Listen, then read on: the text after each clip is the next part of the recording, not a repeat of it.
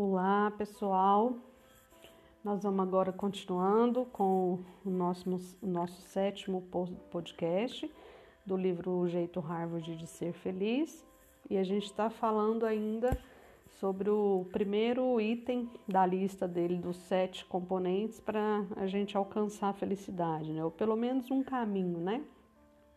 E aí ele continua descrevendo sobre felicidade. Agora ele vai falar sobre felicidade no cérebro. Além desses sinais, vocês descobriram mais evidências que a felicidade causa o sucesso quando começam a examinar como as emoções positivas afetam o funcionamento do nosso cérebro e alteram o nosso comportamento. Os psicólogos já sabem há um bom tempo que as emoções negativas limitam nossos pensamentos e amplitudes de ações e que teve um importante propósito evolucionário.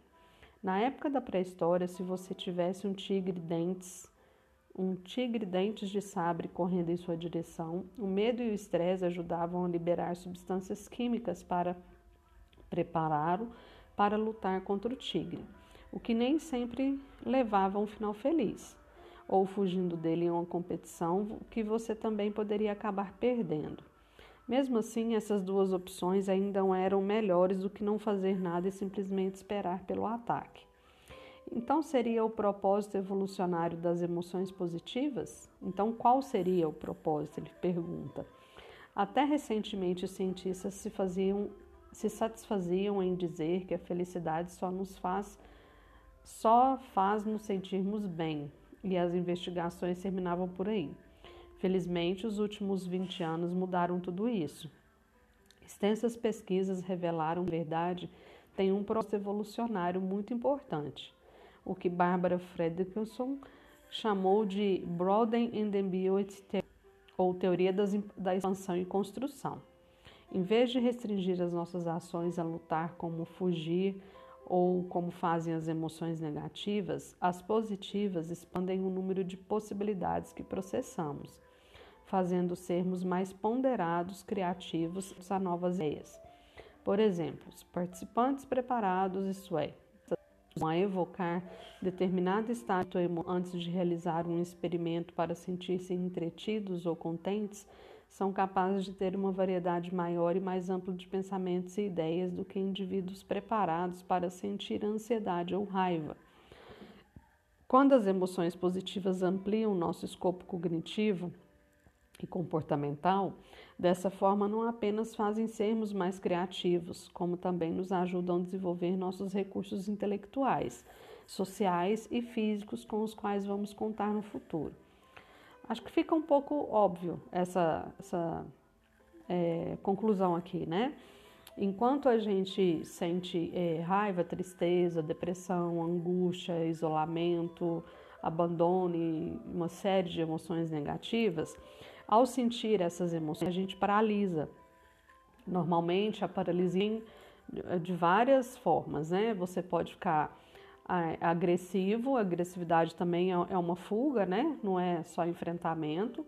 Ou você pode não fazer nada, ou você pode é, chorar intensamente, se isolar, ou você pode é, ficar agressivo de uma forma que você afaste as pessoas de você. Então, normalmente ela eh, causa inércia, né? Deixa a gente sem ação para o enfrentamento. E o que ele vem falando aqui é ativas, elas nos dão, nos dão essa força para enfrentamento, porque ao passo que você sente alegria, esperança, amor, temperança, harmonia, equilíbrio, a gente se sente mais engajado a, a agir, né? Então, essa conclusão que ele está falando para a gente. Então, as pesquisas recentes demonstram que esse efeito de expansão, na verdade, ele é biológico e que a felicidade nos proporciona uma vantagem química concreta. As emoções positivas inundam o nosso cérebro com a dopamina e a serotonina, substâncias químicas que não fazem apenas nos sentir bem, como também sintonizam o centro de aprendizado do cérebro em patamar mais elevado.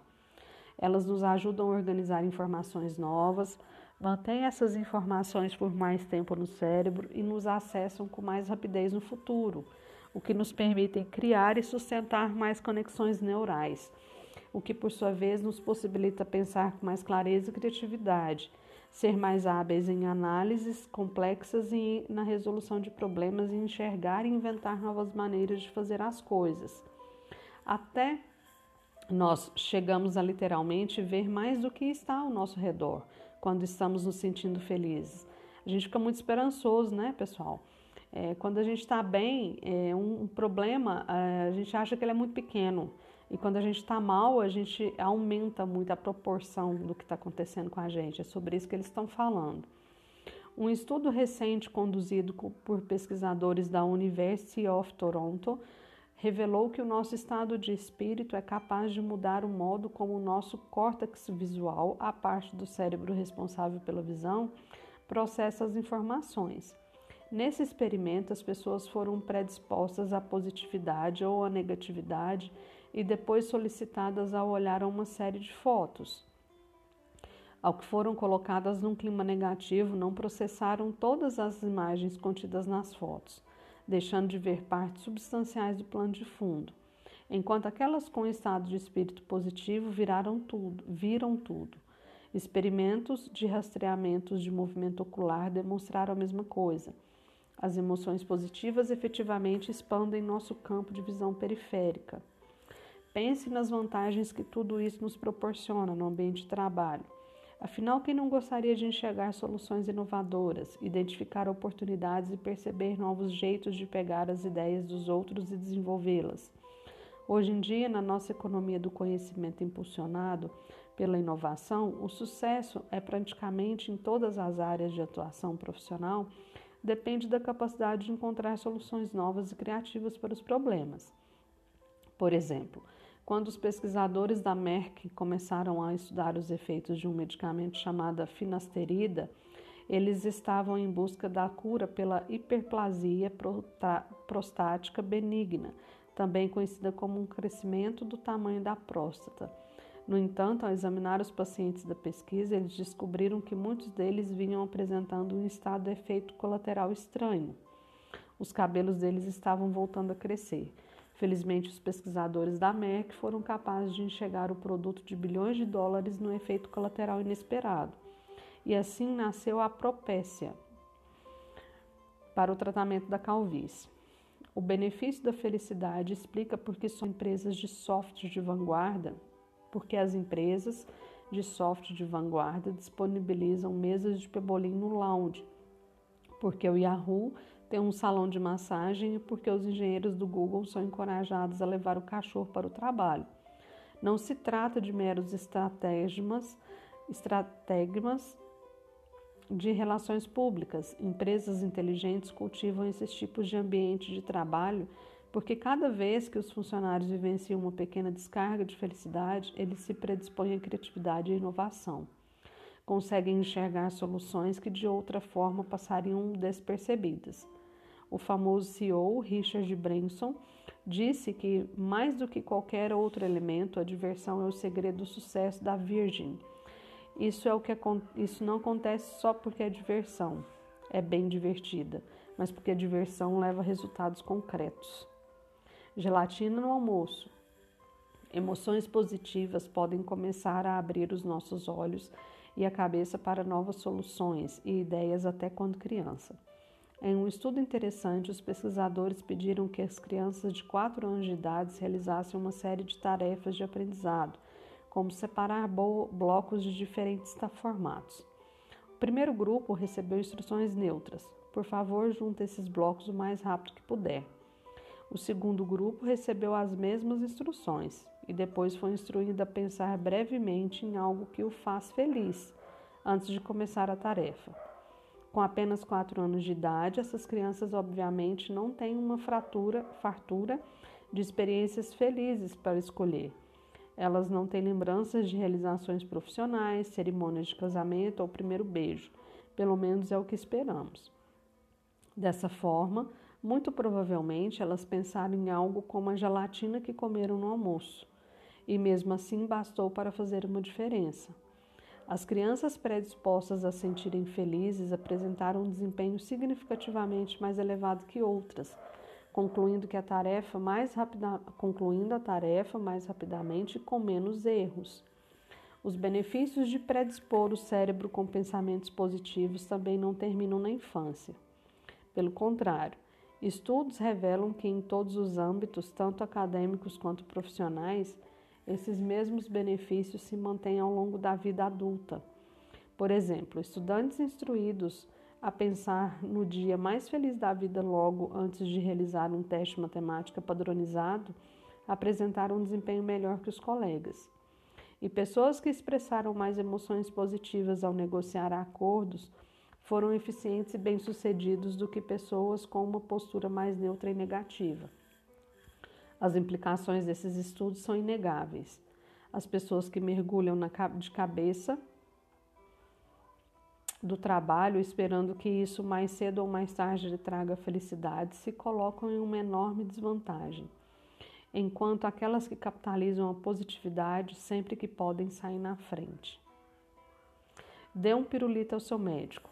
Na faculdade de medicina, um dos métodos de treinamento dos futuros médicos para fazer diagnósticos é uma versão da arte de, da encenação. Eles são solicitados a diagnosticar pacientes hipotéticos, normalmente lendo uma lista de sintomas do paciente e de seu histórico médico. Trata-se de uma habilidade que requer muita criatividade, já que erros de diagnóstico muitas vezes resultam de uma inflexibilidade de raciocínio do fenômeno chamado de ancoragem.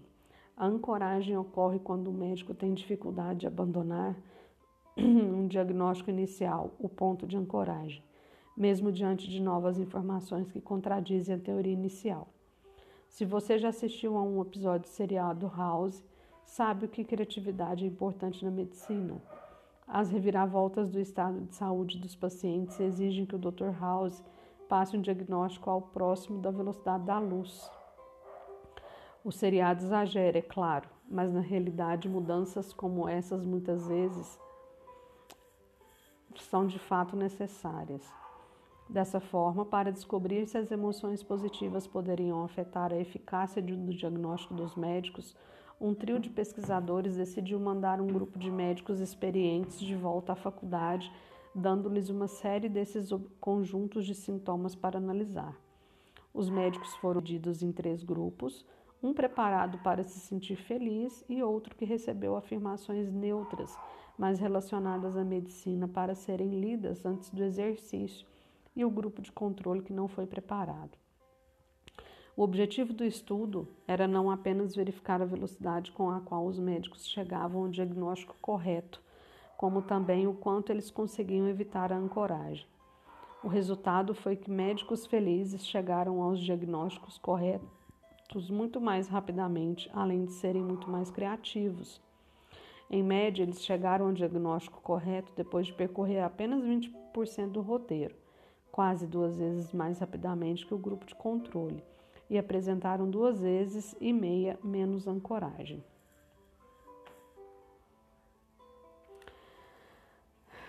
Mas a minha parte preferida do estudo foi o modo como os médicos foram predispostos a se sentirem felizes com guloseimas.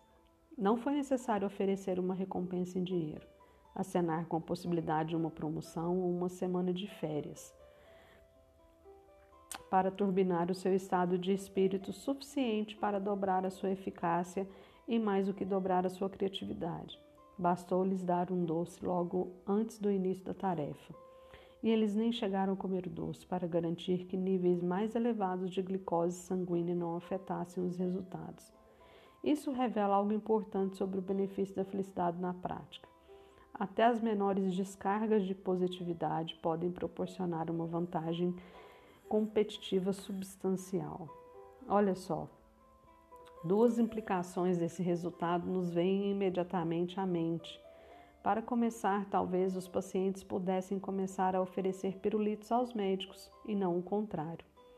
Em segundo lugar, o mais importante, talvez os hospitais devessem promover iniciativas mais sistemáticas para melhorar as condições de trabalho dos médicos, aumentando os benefícios, acrescentando mordomias ou só lhes possibilitando turnos mais curtos e mais flexíveis. Se um simples docinho é capaz de aumentar a eficácia dos nossos médicos, imagine como o nosso sistema médico poderia ser mais preciso mais eficiente mais criativo se as políticas hospitalares se concentrassem mais na satisfação dos colaboradores, não apenas dos médicos, como também dos enfermeiros, estudantes de medicinas e técnicos. Não é, não é difícil perceber que esse estudo e outros similares apresentam lições de valor inestimável, não apenas sobre como deveríamos administrar os nossos hospitais, também como as nossas escolas e empresas. Fico pensando, gente, é que o quanto a gente é, erra com as pessoas no dia a dia, né? Ele deu o exemplo aqui de um, uma simples bala, né, um doce que foi oferecido antes para os médicos, antes deles iniciarem o estudo lá. Né? É, então, ele está mostrando, provando aqui para gente que tratar bem as pessoas, dar um incentivo, traz um resultado muito positivo para qualquer que seja a atividade que você esteja fazendo, né? E quantas vezes a gente chega muito é, mal-humorado, apressado, agressivo para poder é, pegar né, um, um serviço, para solicitar alguma coisa para alguém. E segundo essa pesquisa aqui, a gente vai obter o pior resultado possível. E eu penso que a intenção nunca é essa, né? Você sempre quer ser bem atendido, você sempre quer sair de lá satisfeito. Porém, como é que você vai sair satisfeito? Como é que você vai provocar a melhor reação, a melhor ação, a melhor, o melhor trabalho, se você oferece o seu pior estado, né? Se você chega apressado, se você chega agressivo, se você chega impaciente, como é que você quer que a pessoa te trate com delicadeza, paciência, educação e excelência? Uma coisa não, não, não leva a outra, né? É, são emoções muito incompatíveis. E a gente tem, a, a, por necessidade de sobrevivência, a defesa, né? Então, se você chega de forma impaciente, é impossível o outro te tratar com paciência, porque ele está se sentindo agredido, ele precisa garantir a sobrevivência dele ali. Então, vamos pensar sobre isso, né? Sobre como as nossas ações têm provocado ações nas pessoas. E isso tem levado a gente a ser infeliz nas nossas relações nos nossos relacionamentos.